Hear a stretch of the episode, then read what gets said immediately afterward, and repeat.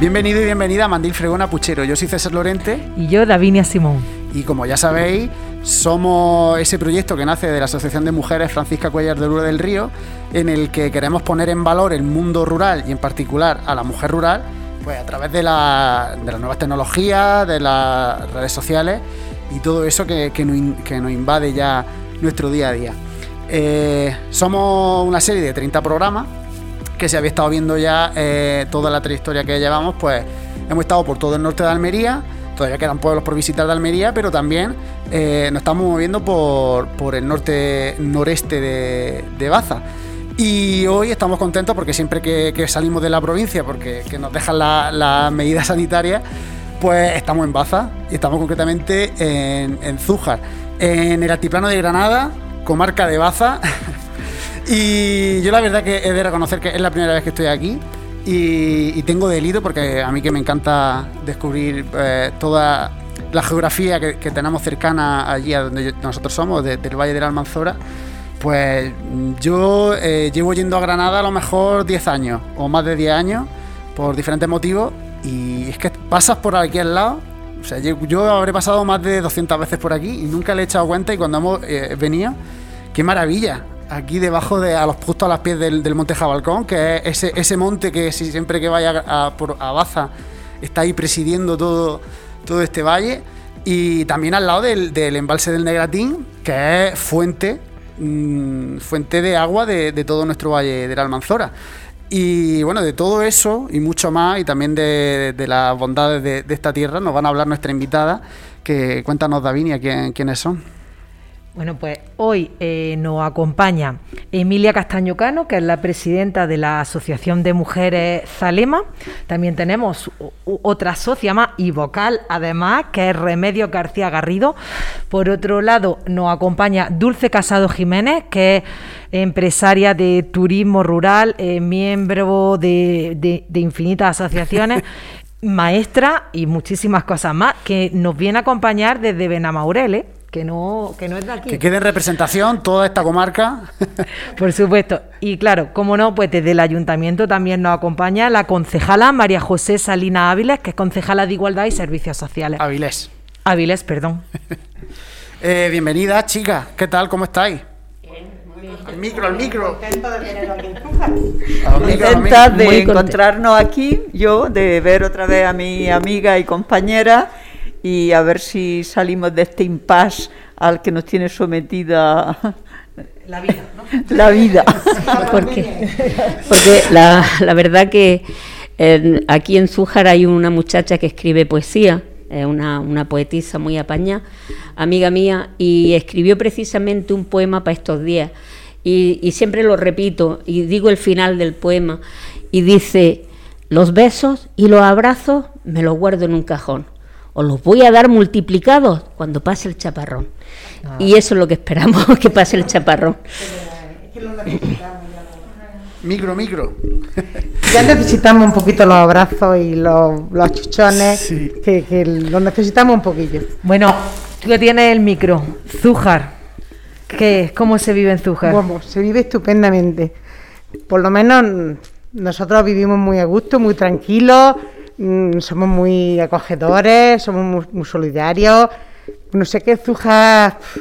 Mira, me se llenan los ojos de lágrimas porque me emociono porque yo me tiré 13 años en Suiza, entonces mm, mi afán era por volver allá a Zuja. Y aquí volví. Y estamos, tengo unos amigos muy buenos, mi familia, mis cinco hermanos estamos viviendo aquí en Zuja. Vamos, ¿qué te voy a contar yo de Zújar? Tenemos unos baños preciosos, tenemos un cerro jabarcón divino, como él ha dicho, tenemos nuestra Virgen, nuestra fiesta. Mm, vamos, invitamos a todo el mundo que pueda venir a Zújar que no se arrepentirá. Bueno, yo creo que es la mejor carta de presentación que hemos tenido hasta ahora, Davinia. Si alguien se emociona hablando de su pueblo, algo tiene que tener el pueblo. No, es verdad, porque lo digo de verdad porque lo siento, lo siento. bien. Emilia, de esas fiestas que no estaba hablando, ¿tienes alguna en especial que quieras comentarnos para las personas que no estén viendo, que sepan que visita obligatoria Zújar, ¿eh? Tenemos las fiestas de mm, los moros y los cristianos y diablos de Zújar y se celebra siempre, eh, son, se mueven porque siempre se celebra el último fin de semana de abril. Y bueno, pues qué os puedo decir. Eh, tenemos una fiesta inigualable. Es verdad que siempre hablamos de, del amor que sentimos hacia nuestro pueblo, sin menospreciar mm, el resto de pueblos que, tienen las mismas, otros pueblos que tienen las mismas fiestas y además en las mismas fechas que las nuestras. Pero es verdad que, las fiestas de Zújar eh, están, mm, se ciñen a, la historia real de cuando, mm, de cuando se empezaron a celebrar. Entonces, son fiestas más bien marianas, mm, dedicadas a la Virgen de la Cabeza, que es nuestra patrona, que también tenemos un copatrón que se celebra el 2 de octubre, que es el Santo Ángel Custodio. Y, y nuestras fiestas más que brillantes por los vestuarios, las comparsas y demás, no, es, más por lo que he dicho antes.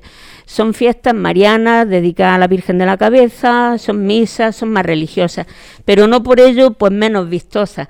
Los zujareños pues las sentimos de esa manera. Luego el domingo de fiesta empieza el sábado y el domingo de fiesta en la romería del Jabalcón, que el Jabalcón es precisamente la insignia de todo el altiplano granadino, de, la comarca de, de, Huesca y Baza. Y que tengo que, que, apostillar un poco en este tema. Y es que ahora tenemos una lucha, soy miembro del, del no a las torres y no a lo que nos quieren, el monstruo que quieren las grandes empresas eléctrica instaurar aquí en el Jabalcón. Tenemos tres proyectos que son los jabalcones, los morrones eh, y el negratín. Entonces, mm, estamos en contra de eso. ¿Queremos energías renovables? Sí. ¿Energías limpias? Sí. Pero no a costa de la codicia y de, de, para que se enriquezcan unos pocos, a costa de arruinar más todavía de lo que se está arruinando nuestro paisaje. Y queremos conservar eso precisamente, queremos conservar nuestra historia, nuestras raíces. Y si, y si no podemos mejorar nuestro entorno, vamos a intentar no empeorarlo para las generaciones venideras. Y aunque no viniera mucho al caso, quería dejar recargarlo porque tenemos un problema muy grave sobre ese tema, sobre la instalación, la línea K400 de Baza, la subestación, que precisamente tengo que seguir aunque esté mal. Es una línea de evacuación, quiere decir que de esa energía que se va a producir no vamos a recibir ni un solo voltio, que esa energía es para exportarla a Italia y al norte de Marruecos. Por lo tanto, nosotros solamente seremos, cuando las grandes empresas no hayan esquilmado, no seremos el vertedero de chatarra de Europa. Y no queremos ser eso. Si hace un año que se nos declaró después de dulce mejor que nadie sabe la lucha que se lleva porque la UNESCO nos declarara como geoparque del cuaternario y el año pasado se nos dio esa, esa calificación, no podemos permitir moralmente ni de ninguna de las maneras que se nos instale esa aberración que se quiere hacer en Zújar. Y en Baza y Benamaurel. Y no, no lo podemos permitir. Emilia, que, que ese proyecto que está ya andando, que se están instalando de una forma ilegal, mm, Totalmente. lo vivimos como una cosa ajena a nosotros y, está ahí presente. Y quería remarcarlo diciendo que el Cerro Jabalcón no es un cerro cualquiera, es un cerro emblemático para toda la comarca, es el punto de orientación de todos los pueblos de la comarca y la visión del cerro cambia, depende de la posición norte, sur, este y oeste. Entonces, que sean capaces de poner en un lugar tan emblemático esas torres sin tener en cuenta su valor testimonial, histórico, patrimonial, sin tener en cuenta que lo único mayor valor que tenemos son nuestras tierras y nuestro paisaje, mm, mm, si no somos capaces, los que vivimos aquí, de defenderlo, nadie lo va a hacer. Y, estamos acostumbrados a ser muy pasivos frente a estas cosas. Como no me tocan mi corral, ni me tocan mi linde, eso no me afecta. Pues que sepa todo el mundo que eso afecta a todos y a todas. Y si, y si mm, hacemos oídos sordos, estamos en contra de nuestros propios intereses. Y eso ya lo uno con la, con la esquilmación de nuestras tierras y de nuestra agua. Nosotros tenemos las fuentes de, que llevan el agua al resto de Andalucía. Se aprovechan, se, aprovechan, eh, se aprovechan en otros lugares del agua que aquí tenemos. Y ese salto de valorar, primero, lo que tenemos, segundo, darnos cuenta del expolio a lo que estamos sometidos y tercero, ser capaces de salir adelante y reivindicarlo. Si no nos somos conscientes nosotros, nos arrepentiremos mucho, mucho, mucho en estos años. Y quizá nuestra concejala sepa también. Ahí, ahí lanzamos esa reivindicación que, fíjate, pues yo estaba, la desconocía. y supongo que habrá muchas personas que también la desconozcan. Sí, la verdad que, a mí, yo conozco un ayuntamiento, Desde luego me remito a las palabras que ha dicho Dulce. Efectivamente, del ayuntamiento nos pilló un poco sorpresa este tema porque nosotros llevamos muy pocos años en el ayuntamiento, pero es cierto que nosotros desde el primer momento que nos dimos a conocer la noticia nos estamos moviendo para hacer lo posible porque como bien has dicho nuestra señal de identidad y Zújar con nuestro cerro manchado no sería Zújar. Por lo tanto, desde el primer momento, como ya he dicho, estamos haciendo lo posible porque aquí Jabalcón no se toque. Bueno, muy bien también María José, me gustaría también que nos hablara eh, después de esta reivindicación que la tenemos en cuenta y la tomamos en cuenta todas las personas. Eh, esos baños de Zújar, ¿no? Tenéis aquí unos baños de Zújar. Pues sí, la verdad que mm, tenemos un, espacio mágico, por así decirlo, porque en determinadas épocas del año, pues como antiguamente yo lo conozco, salen los antiguos baños. Es una poza de agua caliente que aparte tiene un barro de color negro que nos permite eh, embadurnar, como aquí decimos, nuestro cuerpo y eso da una sensibilidad en la piel y que es bueno para cualquier problema de artrosis, de, de acné, de, mm, de traumatismo. ¿Eso está abierto todo el año? Eh, no, actualmente, por ejemplo, pues eh, con la poca lluvia que ha caído, pues se han vuelto a tapar, pero en un mes o dos meses ya volverá a estar de nuevo abierto. Bueno, pues... El balneario, ah, de, de Zújar data de la época de los romanos, ya se tiene historia mm, de, era de los romanos. Tenemos un agua, como ha dicho María José, de 27 grados centígrados. Eh, se ha construido un balneario, se construyó un balneario porque el antiguo balneario lo cubrió la, presa del Negratín y entonces se subieron la agua, han perdido, es verdad que han perdido grados de temperatura al sustraerla de su, de su hábitat natural, pero de todas maneras el balneario de Zuja es os lo recomiendo que vengáis porque es extraordinario. Lo tenemos nosotros. Eh, yo por mi interés con, con, la agua, ¿de dónde viene? ¿De Jabalcón? ¿De la que se filtra de ahí? Pasa por los minerales, pero sale el agua. O sea, es del agua que se filtra de ahí del cerro. De donde se pone el sol, del Jabalcón, pues porque el Jabalcón tiene este oeste. Al, micro, al micro.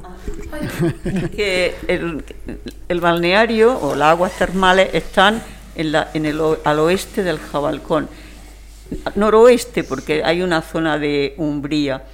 Y la verdad que mm, lo han construido muy bonito, el ayuntamiento en su momento mm, también tuvo intervención, aunque la gestión sea privada ahora, y vale la pena eh, disfrutar de esas aguas por, su, por la salud que tiene.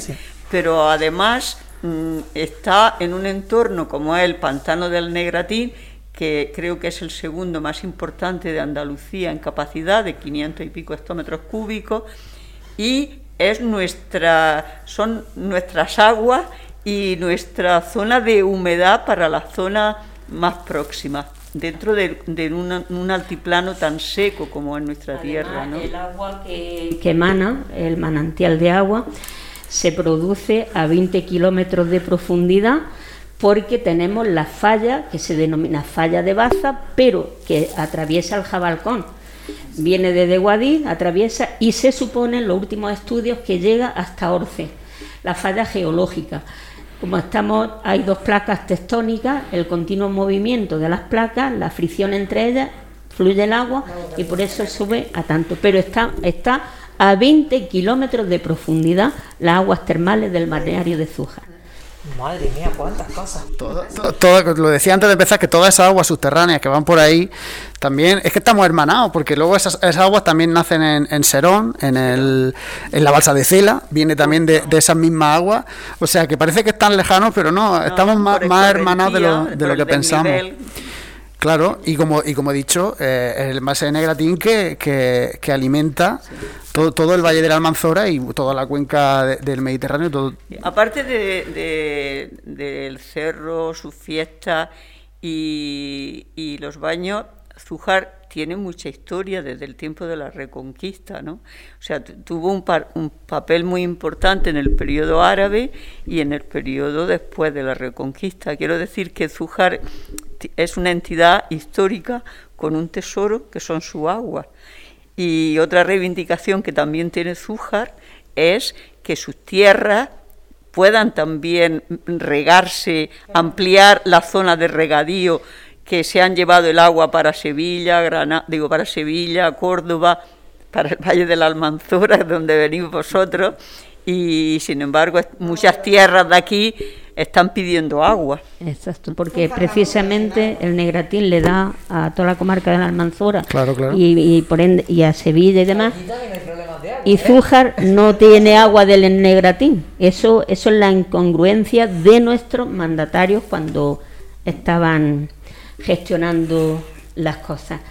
Y, fue eso, entonces, eh, lo que dice Dulce, precisamente Zújar tiene un montón de calles que, son de reminiscencia árabe. Tenemos a Ramontarí, eh, tenemos Morisco, eh, todos esos son nombres árabes que seguimos manteniendo, los que venimos de, de, nuestro, estuvieron aquí los, los moros, tenemos la Alcazaba en la plaza tenemos y es que está Miná y eso y, viene de, ahí. Pues todas estas reivindicaciones que estáis haciendo de, de, todo, de este tema de, las aguas, de, la línea eléctrica, eh, si no fuese por el movimiento asociativo, eh, ¿en, qué, ¿en qué habría quedado? Se, se habrían ejecutado finalmente, ¿no? Yo creo que el movimiento asociativo, y antes lo hablábamos, comentábamos aquí, necesita necesita posicionarse con más fuerza en estos temas del territorio.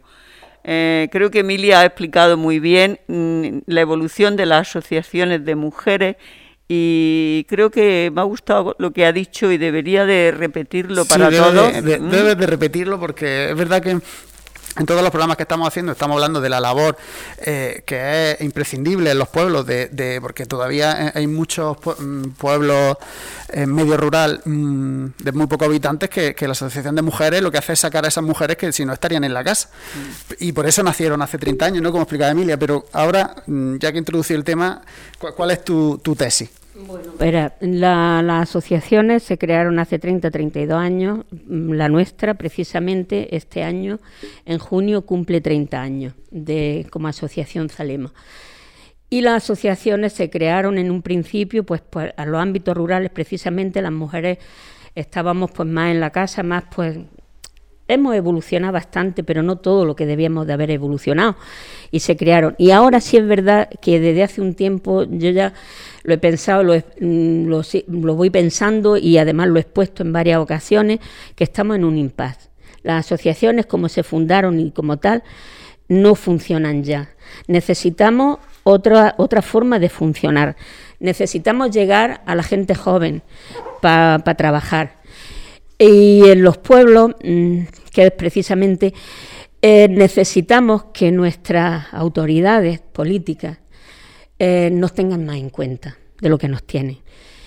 Porque, eh, verá, mm, a mí me molesta muchísimo que a la Asociación de Mujeres solamente se le llama cuando es para tema de mujer. Y las mujeres tenemos mucho que ofrecer en, en, todos los temas de la vida pública de un pueblo, no como mujeres. Me molesta, me molestó de manera absolutamente fuertísimo hace tres años que se publicó un libro, se presentó un libro y a la Asociación de Mujeres se llamó para la elaboración de los dulces típicos de Zújar. Se nos llama cuando es algo para algo así, por parte de nuestras autoridades. Ojo, que aquí tenemos a María José, eh, que ya es nueva prácticamente, eh, igual no está informada, pero nos llaman, somos la intendencia de los ayuntamientos. Y es muy triste. Es muy triste porque no se nos tiene en cuenta en temas tan importantes como es, pues ahora eh, lo que acabamos de decir, lo de las torres, la implicación de proyectos de nuestro pueblo, que somos mujeres con voz y voto. Eh, y entonces no, yo tengo la sensación que no se nos cuenta como personas, se nos cuenta, se cuenta con nosotros pues como para eso, para esos temas, pero no para temas importantes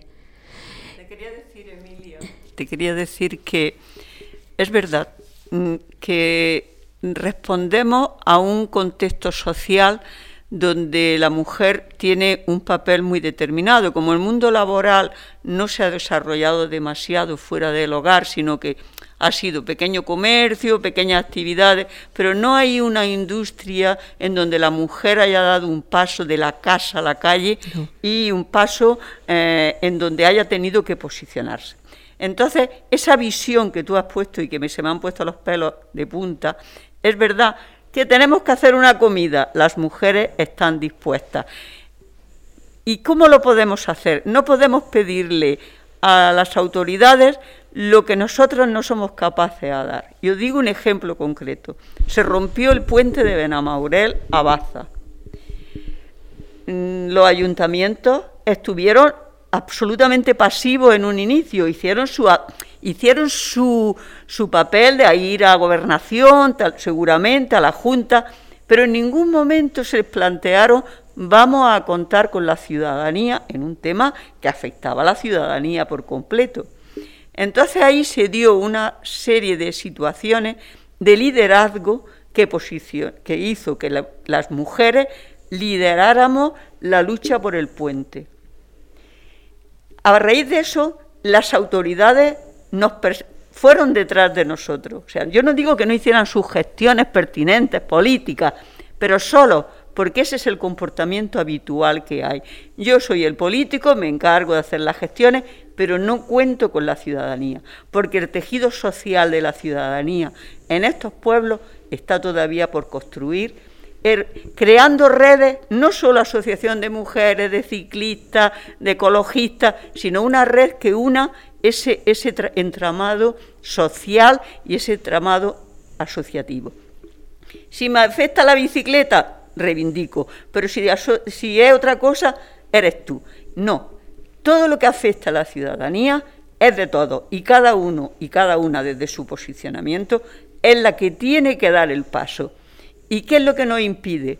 El miedo que hemos tenido. Y ese miedo de que servimos para esto y lo hacemos perfecto y, recibimos alabanza, pero para esto no. Entonces, ese es el paso, quizá el camino, es decir, servimos para esto, para esto, para esto. Y salimos ya de nuestro entorno de mujeres. Nuestro, nuestro círculo, efectivamente pero necesitamos que se nos que cuenten con nosotros, con nuestra opinión, que es muy válida hay personas muy válidas con, pues para dar opiniones sobre muchas gestiones que se hacen en los pueblos. No solamente como asociación podemos hacer más fuerza, por supuesto, pero tienen que contar con nosotros. Y nosotros movilizarnos y trabajar, porque no podemos estar esperando en nuestro sofá viendo la, tele, la, la novela de turno, esperando a que nuestras autoridades nos llamen a ver si queremos. Tenemos que movilizarnos. Perdón, María José. Pues a ver, es cierto, en, la parte que me toca, que yo desde que entré, pues he tenido en cuenta en diferentes aspectos la asociación de mujeres, pero como por el COVID en realidad no he podido como ampliar más esas expectativas, pues a lo mejor me he despistado y no he tenido en cuenta algunos de los aspectos que ya trata. Pero no obstante, en el ayuntamiento estamos, yo en este caso no estoy por las mañanas, pero mis compañeros están y por las tardes me pueden encontrar cualquier, en cualquier hora que les venga bien y se puede debatir de todos los temas, por supuesto, porque el ayuntamiento no es solo de los concejales, el ayuntamiento es del pueblo.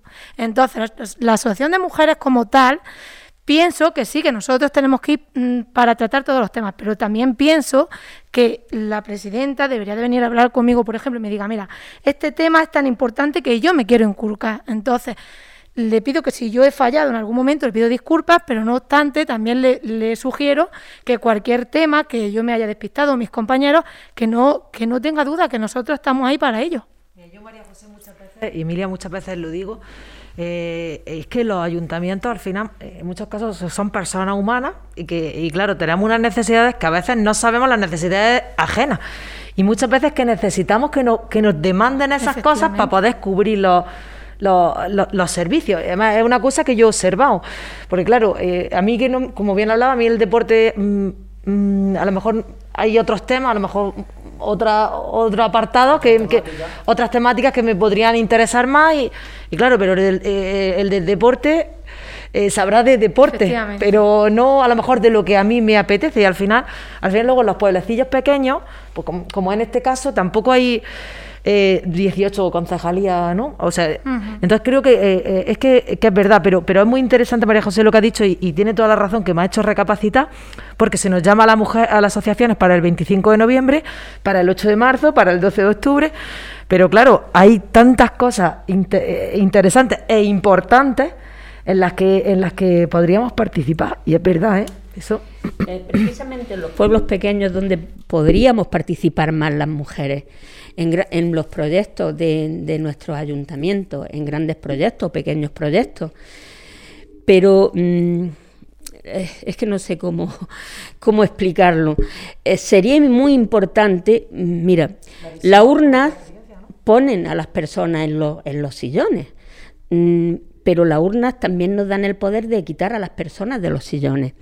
Y entonces, cuando es una cosa que no va a afectar a la mayoría de la población o es nimia la cosa, pues tampoco es cuestión de, no sé, de, llamar a todas las asociaciones a ver qué opinan.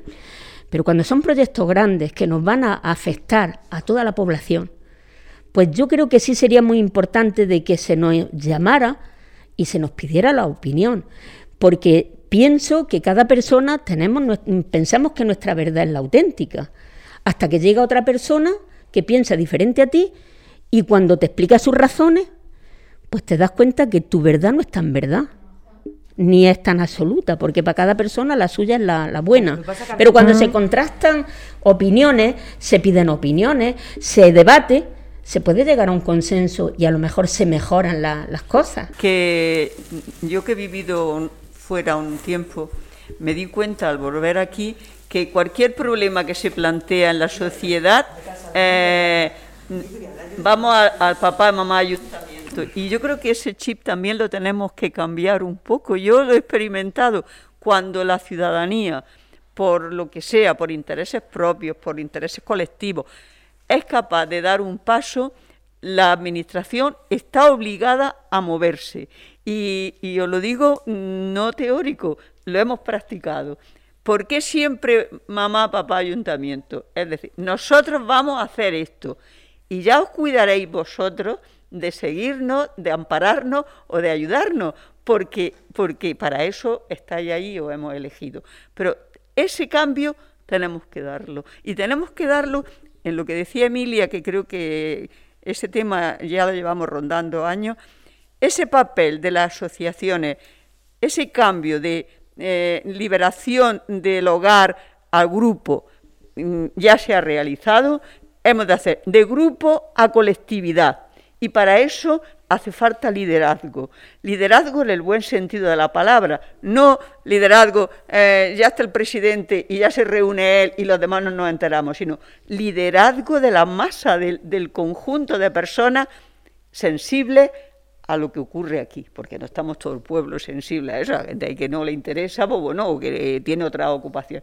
Pero sí que hay personas, individuos, que están ahí, o individuos, que están ahí sueltas, y el coser esa red para poder tirar adelante los proyectos, ahí es donde está, creo, el camino que podíamos seguir. Esto es nuestra temática de, la que íbamos a hablar, de la importancia del papel de la mujer en puestos eh, de valía, de, puestos de valía. El tema del liderazgo eh, y la mujer.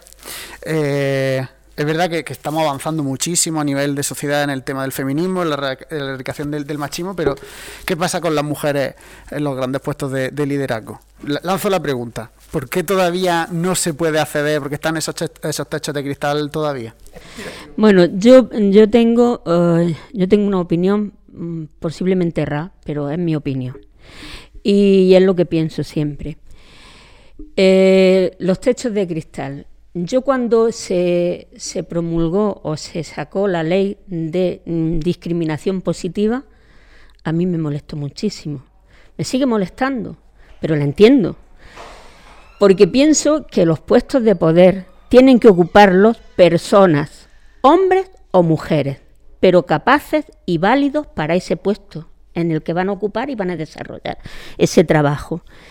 Me molesta mucho la, ley de, discriminación positiva porque eh, tienen que una empresa de X trabajadores tienen que tener X mujeres y las listas electorales tienen que tener X mujeres. No, yo no me gusta, pero entiendo que debe de ser así por la discriminación que tenemos, mamá, de toda la vida, por el machismo que existe en la sociedad. Y que no estamos erradicando tanto el machismo, que no es verdad. Yo tengo que estar aquí como presentadora de esta mesa redonda porque valga, pero no porque sea la prima de tal. Y si en esta, este moderador tiene que ser aquí nuestro compañero, es por su validez como persona pero no porque hay una ley que a mí me obligue a estar ahí, no. Tenemos que estar las personas, hombres y mujeres, por nuestras capacidades, no porque haya una ley. que entiendo que si no estuviera esa ley, todavía estaríamos más para atrás de lo que estamos. Eso sí que lo entiendo, pero que me molesta muchísimo. Sí, pero no, es, realmente... Eh... Lo que se busca es la equidad, Emilia. Sí, pero... Para tener las mismas oportunidades tenemos que estar equilibrados. Entonces necesitamos e-, esa eh, digamos, esa discriminación positiva para llegar a ese equilibrio, entonces a esa equidad. Y entonces, pero, pero no creo yo que, las personas, porque una mujer, ¿tú crees de verdad que las mujeres que meten... Eh, no, no, no, Hay muchísima gente en puestos de, muchísimas mujeres en puestos de, de, responsabilidad porque, lo, porque valen, pues claro que sí. Pero si hay dos puestos mm, o un puesto de más relevancia, por supuesto que lo va a ocupar el hombre, siempre. Aunque la mujer esté igual de capacitada o incluso más que el hombre. tú quieres decir, Emilia, que la historia, la espada de Damocles de nuestra historia está ahí. Y, llevamos pocos años de lucha activa, vamos a poner 100 años ¿eh? hacia aquí, que se va generalizando los movimientos feministas. Mm, son muy pocos años con la historia que llevamos. Realmente en lo que decía de la ley de discriminación, yo sí que creo que se necesitaba ese trampolín, por lo menos para abrir espacios eh, mm, obligados para que estuvieran ahí mujeres. Por supuesto que el ese es un camino, pero el final sería en el que las personas que valen, independientes de su género, sean las que estén ahí. Pero yo te pregunto, o pregunto a la mesa, ¿Cómo podemos, eh, o cómo podemos superar ese pequeño o gran techo de cristal? ¿Tiene que venir de fuera o somos los movimientos feministas, las mujeres con nuestras mm, luchas, con nuestras redes, con nuestros encuentros, las que tenemos que ir abriendo esos caminos? ¿eh? Dulce, te reformulo yo otra pregunta.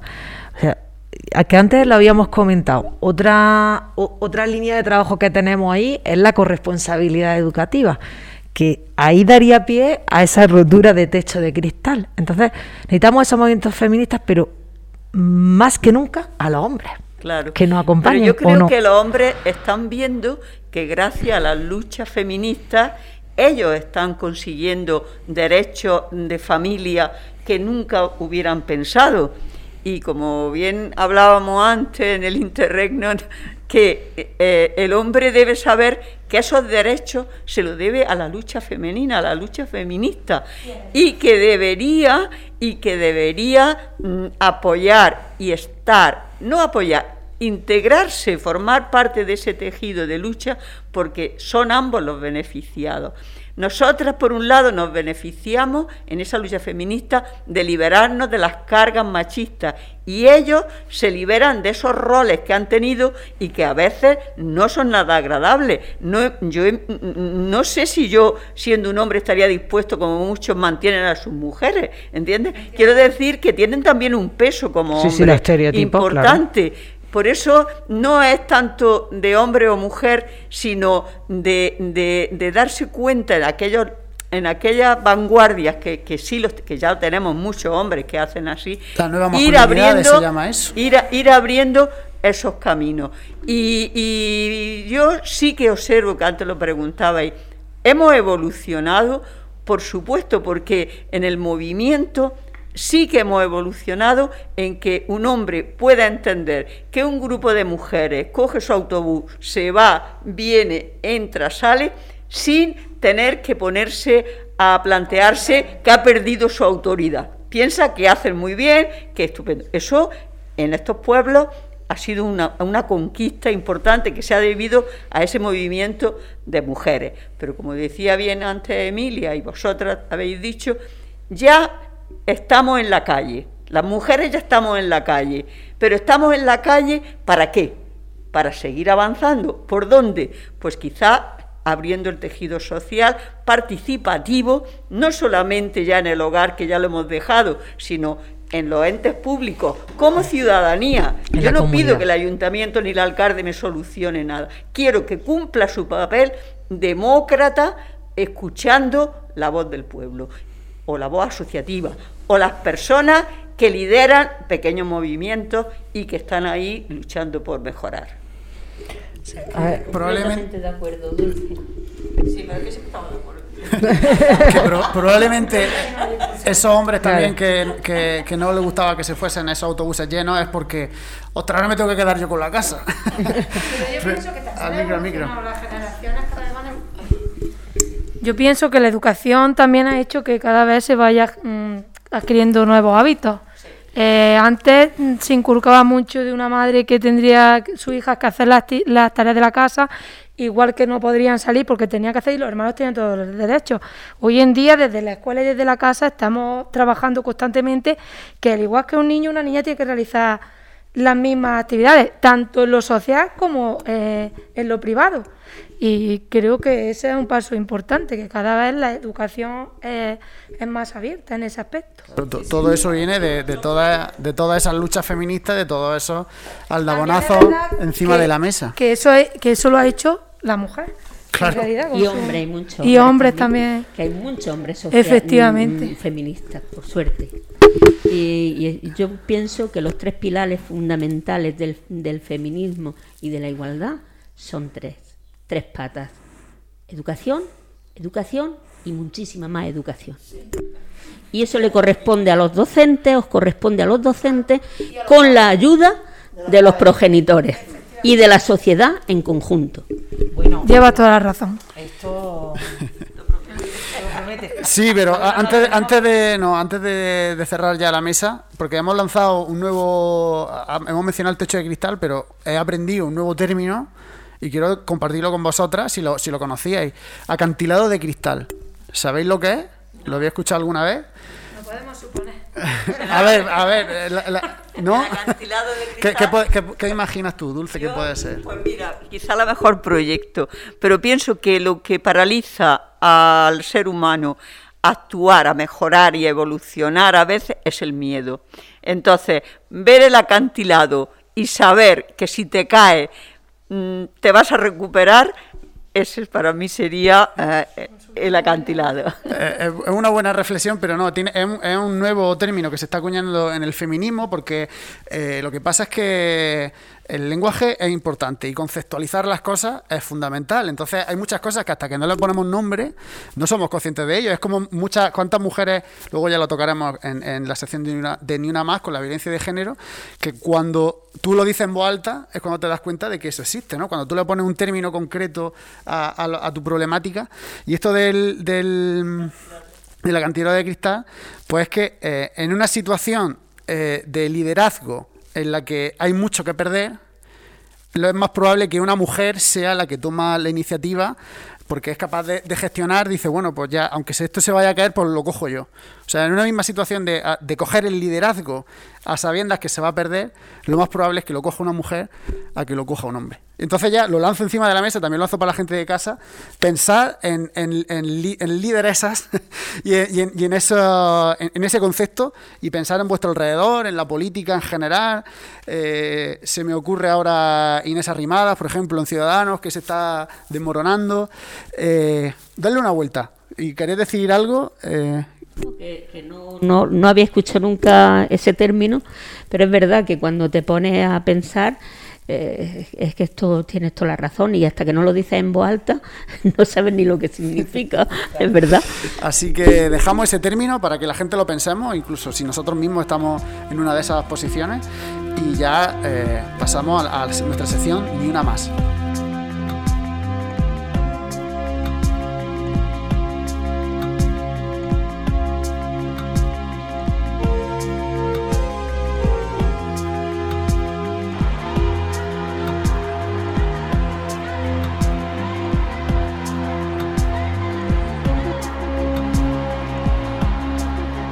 Ya sabéis, ni una más eh, tratamos eh, la violencia de género en todas sus vertientes, pero siempre queremos empezar este, esta sección trayendo del anonimato a esas mujeres que son asesinadas año tras año por, culpa de la violencia machista, la, violencia de género. Como estaba diciendo antes, eh, si no le ponemos nombre a algo, no, existe. Y es verdad que mm, preparando el programa cuando empezamos hace un año con el proyecto, eh, da la sensación de que termina el año y tiene unos números, 60 mujeres asesinadas, 55 mujeres, pero es que detrás hay una vida, hay un mundo que que unos hijos, claro, que ha sido arrebatado. Entonces pensamos que luego esto, si se ve en conjunto, cuando eh, se vean estos 30 programas que estamos haciendo, van a ser 30 mujeres que han sido asesinadas ah,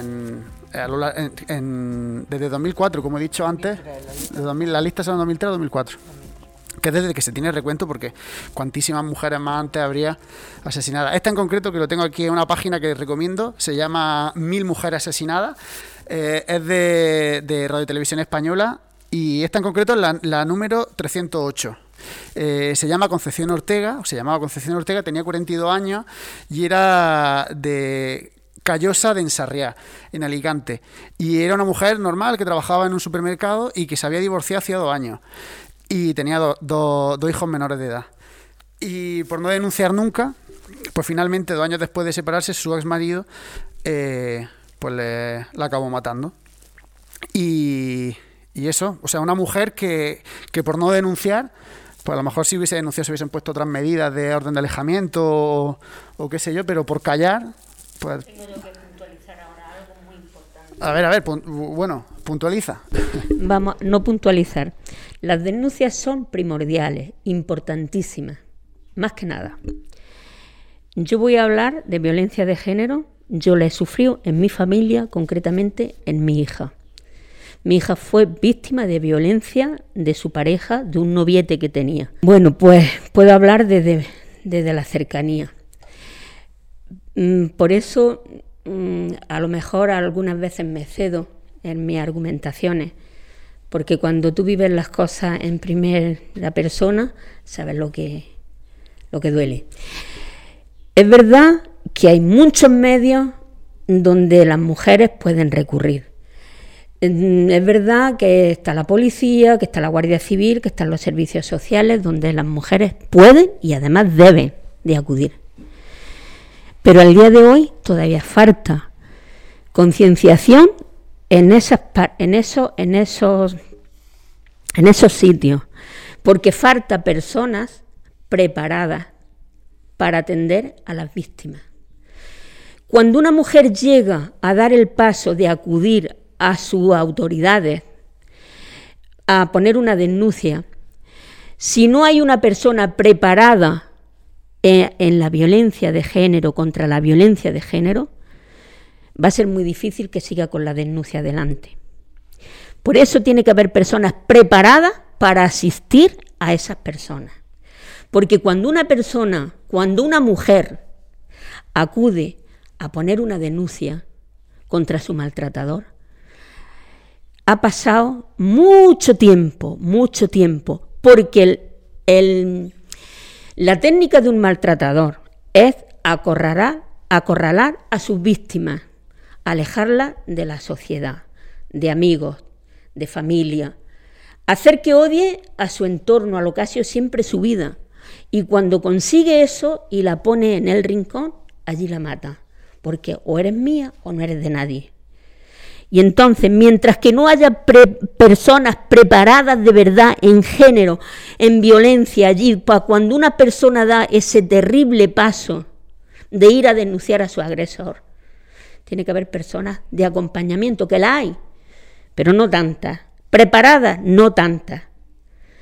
Y las autoridades, en el 95% de las autoridades en España actúan cuando la víctima está muerta. Cuando los medios de comunicación eh, preguntan a, los institutos de la mujer, a las autoridades competentes, pues no costaba denuncia. No luego se sabe que sí costaba. Y, y, hay una serie de protocolos para asistir, mm, para hacer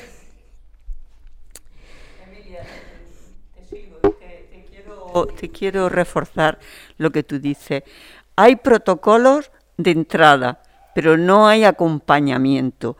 Y en ese momento no necesito rellenar 25 papeles y justificar por qué estoy aquí. Necesito que me escuchen, que sea sensible la persona que me está escuchando, pero que me acompañe en el itinerario hasta que yo pueda salir de ese espacio de dolor. Y eso hay un vacío bestial. Hay gente que ha acudido, que ha denunciado y no vuelve más. Y no vuelve más. Entonces, en el caso. Eso, sí que es verdad que habría que, reivindicarlo. Mm, igual que hay una persona para obra, se, se abre un agujero en una calle y hay tres obreros, porque eso es importante, no hay una persona en el municipio ni en, ni en la comunidad, mm, en, en, el altiplano, que pueda hacer este seguimiento tan cercano. Conozco bastantes casos de mujeres no muertas, pero sí con maltrato, que se encuentran se, se encuentra bastante sola. Hay organismos, pero no hay no se, no hay acompañamiento. No hay realidades. No hay, acompañamiento. Yo, por ejemplo, en mi caso, en el que he explicado, mi hija después fue a Baza, a la comisaría de policía, y allí le dijo el policía de turno que mejor que gestionara la denuncia en el cuartel de la Guardia Civil porque era más cerca y la iban a gestionar mejor. Y no quiso ponerla, no le quisieron admitir la denuncia. La comisaría de la policía de Baza. Cuando mi hija regresó a mi casa, rompió la denuncia y ya no la puso otro día en el cuartel porque no había nadie a quien acudir. Es que hay un estudio que dicen, como bien dice Emilia, que las víctimas tardan eh, una media de ocho años y medio, eh, una media, cada persona, ¿vale? Pero como media en estadística, ocho años y medio en denunciar a su agresor. Porque piensas que eres tú la culpable y te hace que sientes culpabilidad. Entonces tenemos, hay un periodo que se llama el periodo de la luna de miel en el maltrato. Y ese periodo es cuando te ha maltratado física, psicológica, tu maltratador se arrepiente de mil maneras y piensa, como yo no hago las cosas bien, ahora sí que va a cambiar. Y está 15 días o un mes actuando normal. Y ese es el periodo de luna de miel en el maltrato, en el asesinato. El ciclo de la violencia, El ciclo de la violencia. Y la violencia siempre va hacia arriba, es una escalera que empieza de abajo y termina arriba. Y termina con el asesinato de la mujer. Y por eso, si no, si no tenemos personas capacitadas de acompañamiento, de asesoramiento, mm, pocas veces dan resultados las denuncias.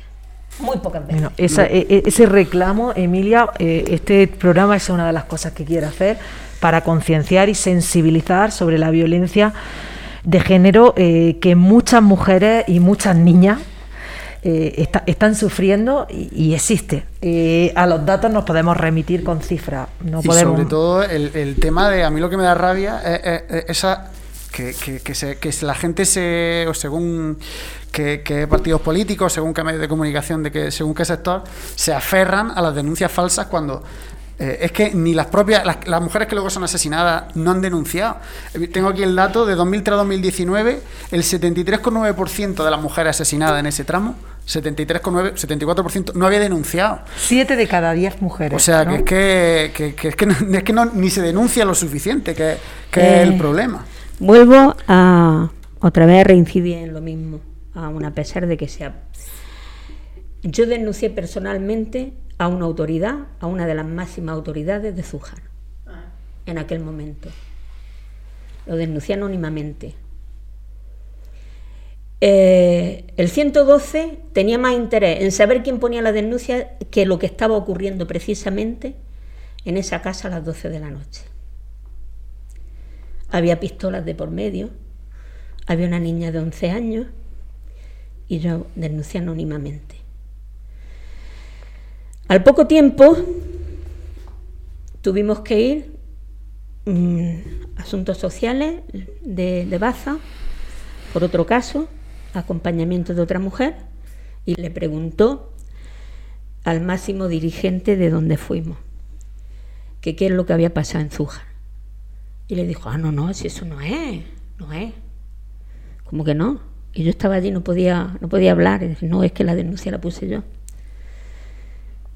Eh, contestación de esa máxima autoridad, baceña o bastetana, es que la mujer del maltratador en cuestión es una mujer muy exuberante, causa envidia a las mujeres de Zújar.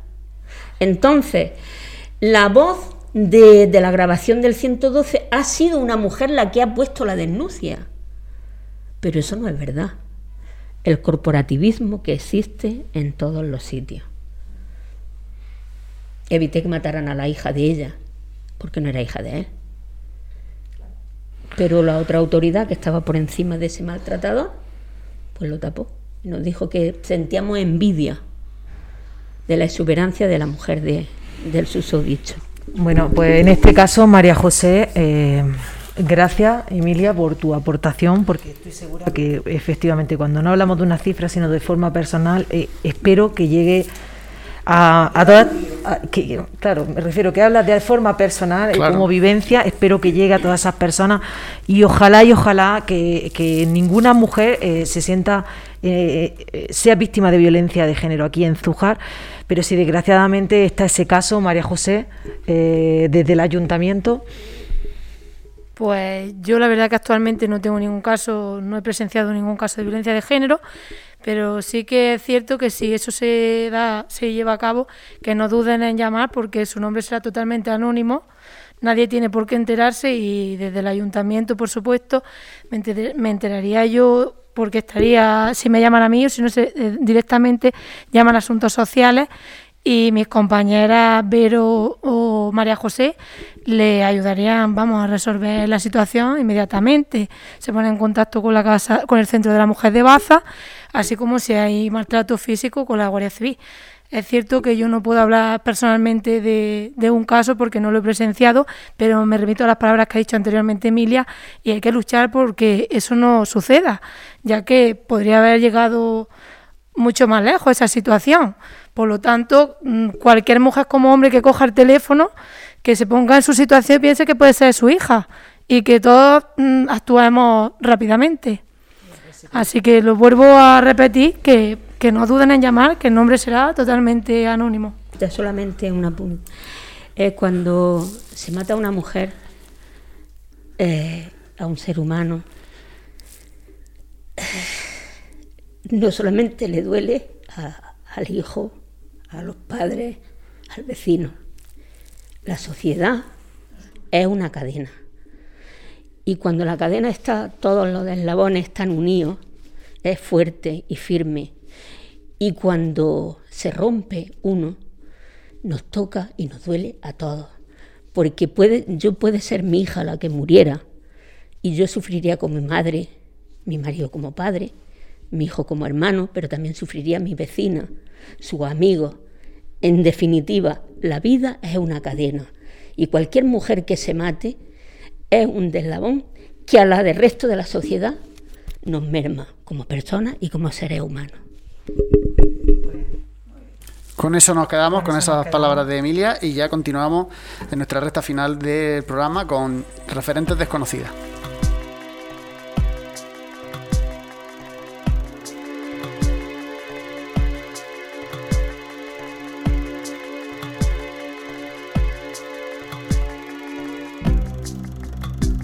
Llegamos ya a esa sección que tanto nos gusta a, nosotros hacerla y yo creo que a la gente de casa también le encanta y es la de recordar a esas mujeres referentes de, nuestros pueblos, esas mujeres que eh, en definitiva han hecho que, nuestros pueblos sean lo que son porque si nos paramos a remontar, pues esas mujeres que se quedaban en la casa con los hijos y que también iban a trabajar al campo y, y sacaban adelante seis o siete hijos, pues si no fuese por esas mujeres no estaríamos aquí. Y también por las nuevas mujeres, las nuevas generaciones que están, como hemos visto por muchos pueblos, pues montando empresas en la agricultura, eh, derribando muros todavía que quedan por derribar.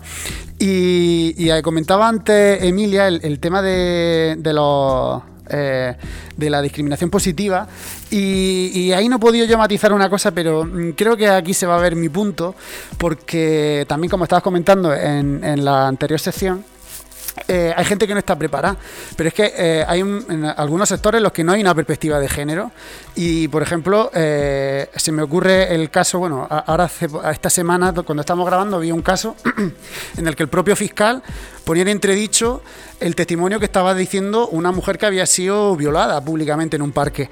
Y también tenemos el caso de la manada, como el propio juez o entra a valorar si es que la mujer estaba disfrutando o no. Entonces no era violación, era otra cosa.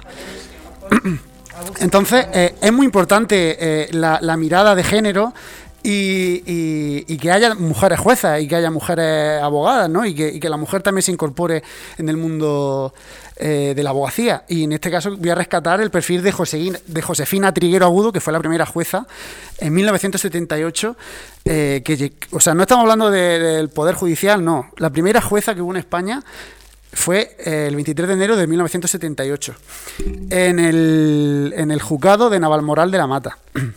Estamos hablando del 78, pero es que luego nos tenemos que ir al 23 de enero de 2002 para encontrarnos con Milagros Calvo, que fue elegida magistrada de la Sala de lo Social del Tribunal Supremo.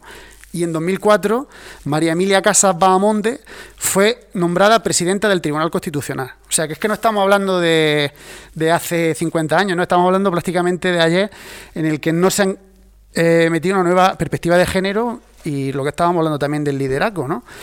Y yo sí creo ahí, Emilia, que, es importante porque si no se hace, es verdad que, es una leche que exista, porque no debería de ser así, pero es que si no, si no estuviese esa ley, estaría otra ley no escrita, que es la de los hombres poner a sus colegas, a sus colegachos en, en los sitios, porque ahí no se valora el que más vale, sino se valora el que es más amigo mío.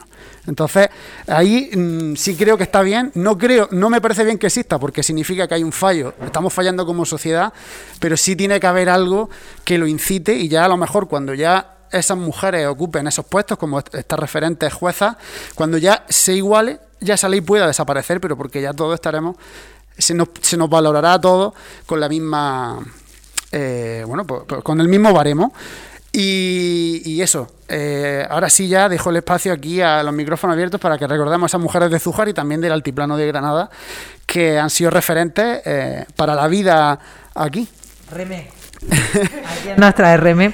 Pues mira, aquí en Zújar había muchísimas mujeres, muchas, muchas, muchas mujeres que han sido luchadoras, trabajadoras, han sacado su, su familia adelante. Vamos, ahora jóvenes, pues está la Mariela Placeres ahí bueno, que nosotros decimos la Mariela Placeres, pero bueno. no se la quites, que le iba a decir María José. ¿Que lo dices tú? Ah. Sí, perdón, perdón. es sobrina de la Emilia, es una muchacha que se quedó sin madre, mm, se quedó sin madre muy chiquitilla, ha tenido muchos problemas, muy luchadora, muy trabajadora, ha tenido enfermedades, ha tenido un cáncer, ha tenido y todo lo ha superado y todo lo supera con una sonrisa y todo lo supera.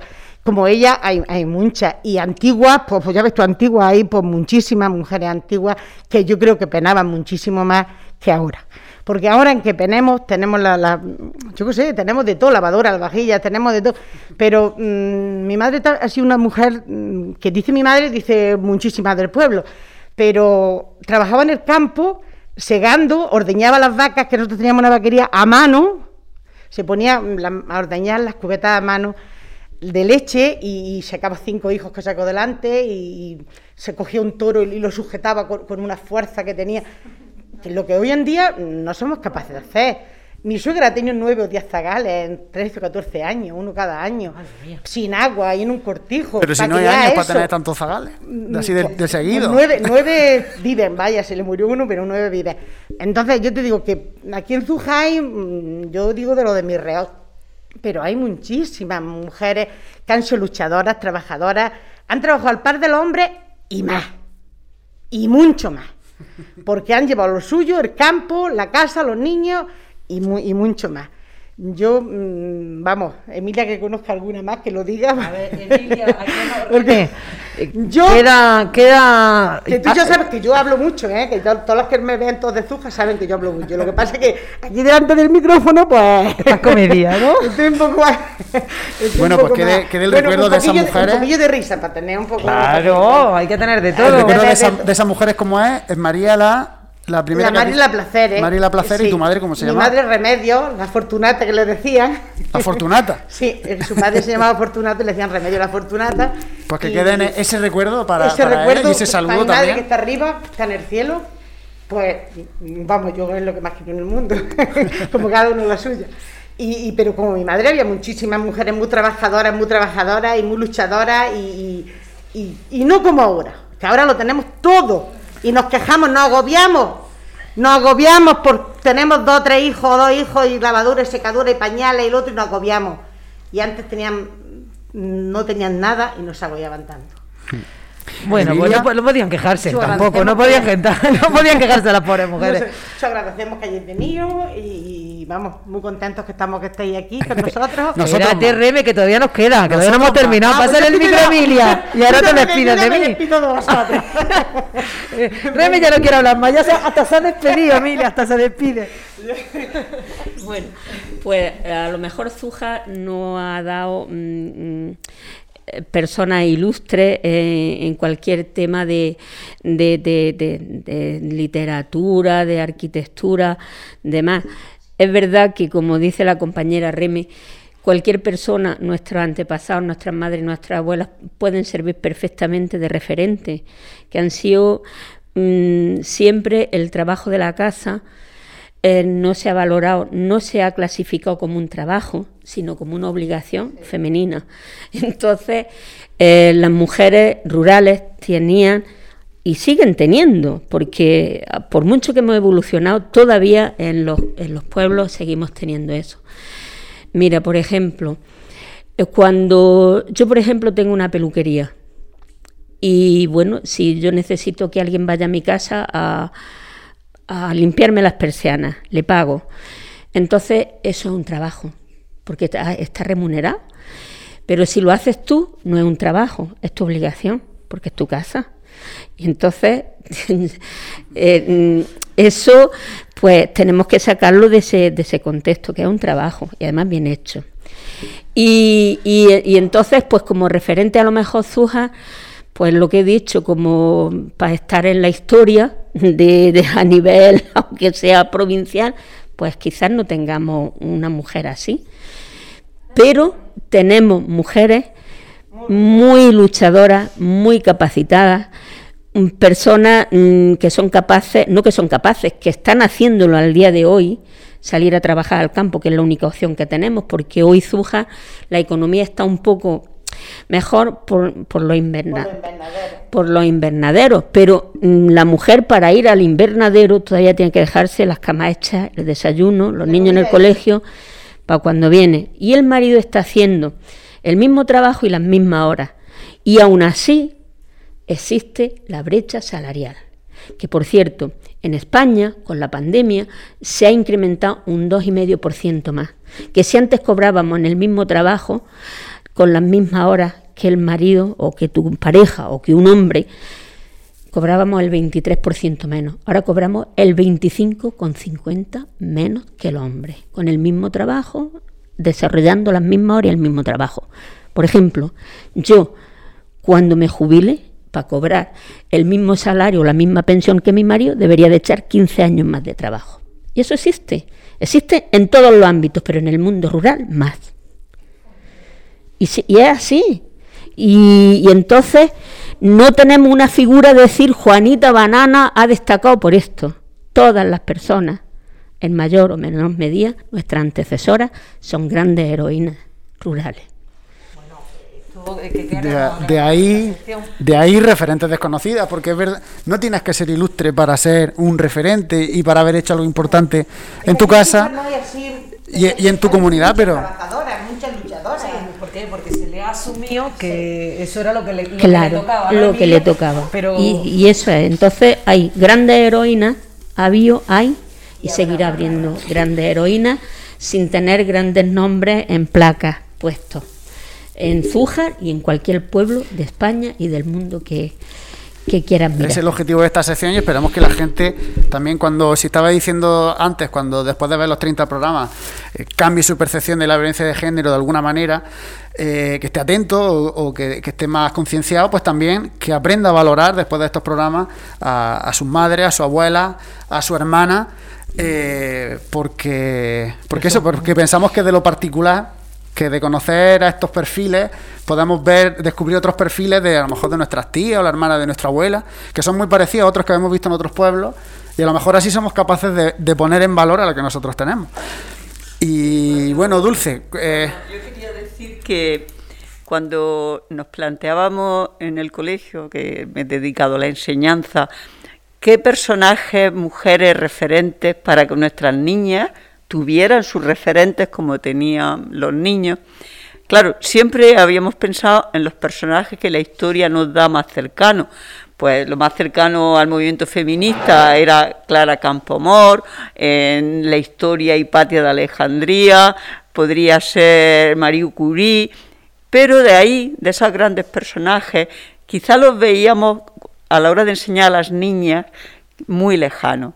Entonces yo trabajaba con las niñas lo que a mí había sido importante, mujeres que habían sido importantes en la trayectoria vital de mi vida. ¿Y qué quiere decir eso? Pues quiere decir que hay mujeres en nuestras vidas que por algo han cambiado nuestra senda. Y yo voy a hablar de la que fue mi profesora de primaria.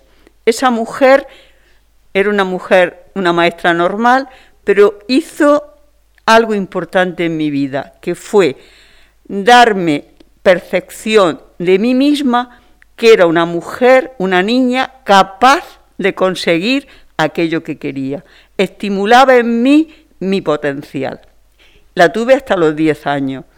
Mi segundo referente vital fue la hermana de un profesor que tuve, que era la profesora de teatro, que supo sacar de mí el lenguaje como expresión máxima del ser humano, ser capaz de hacer entender a los demás lo que tú sientes y no tener miedo de expresarlo, saber argumentar tus necesidades, tus sentimientos, tu parecer.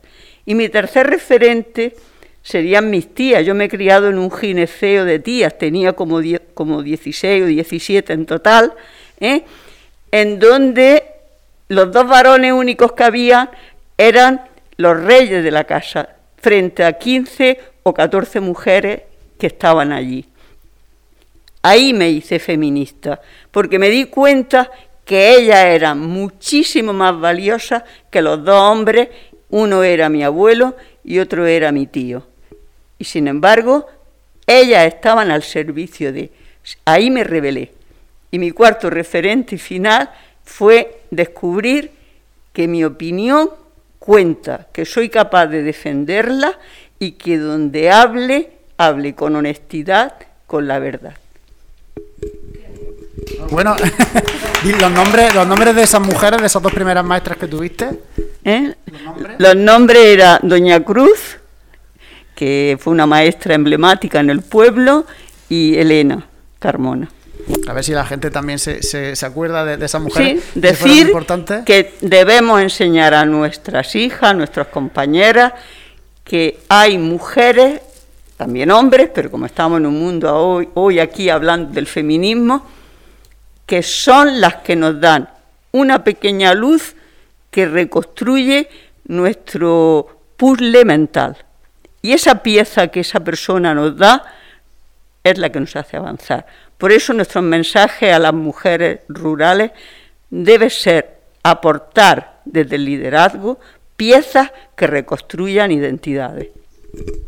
María José. María José, ¿qué, quieres añadir? pues nada, yo verdaderamente no, como bien ha dicho Reme Emilia, no conozco una identidad que tengamos hoy homenajeada en una placa, pero sí que es cierto que conozco varias personas, como el ejemplo de mi madre, que no tuvo la oportunidad de estudiar y ella siempre me ha inculcado que yo tenía que estudiar y ser algo en la vida. Y he de decir que mi madre, junto con su madre, ha ayudado a sacar a sus seis hermanos adelante y que para mí es un referente primordial que la vida mm, le, le ha puesto a prueba para seguir adelante y con ello ella aprovechaba cualquier momento para aprender cualquier contenido de, de la escolaridad. Y creo que como mi madre muchas más personas del pueblo y que hoy día pues han llegado lejos.